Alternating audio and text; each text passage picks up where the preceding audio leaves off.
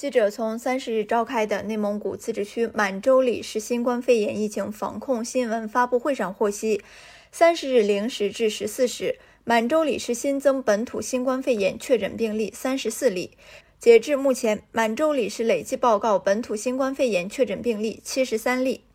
满洲里市政府副市长宋吉祥说：“三十日零时至十四时，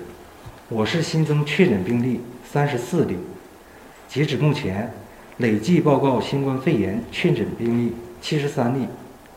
以上人员均已转运至口岸医疗救治医院隔离治疗，流调工作正在进行。截止三十日十二时，累计排查密切接触者两千七百四十人，次密切接触者一千四百一十人。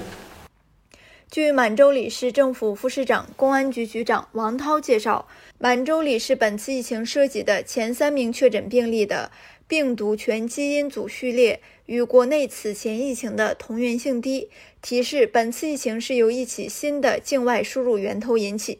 该三名确诊病例均有接触进口货物的可能。初步分析，本次满洲里市疫情为境外入境货物携带病毒，通过物传人、人传人方式导致疫情传播扩散。满洲里市政府副市长、公安局局长王涛说：“现经过大量走访、调查、研判，综合考虑国家疾病这个病毒检测基因及测序情况。”初步分析，本次满洲里疫情为境外输入货物携带病毒，通过人传人、物传人的方式导致疫情传播扩散。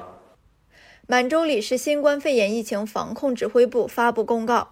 自三十日十四时起。将满洲里市南区街道办事处、北区街道办事处调整为新冠肺炎疫情高风险地区，将新华街道办事处调整为新冠肺炎疫情中风险地区，并实施相应管控措施。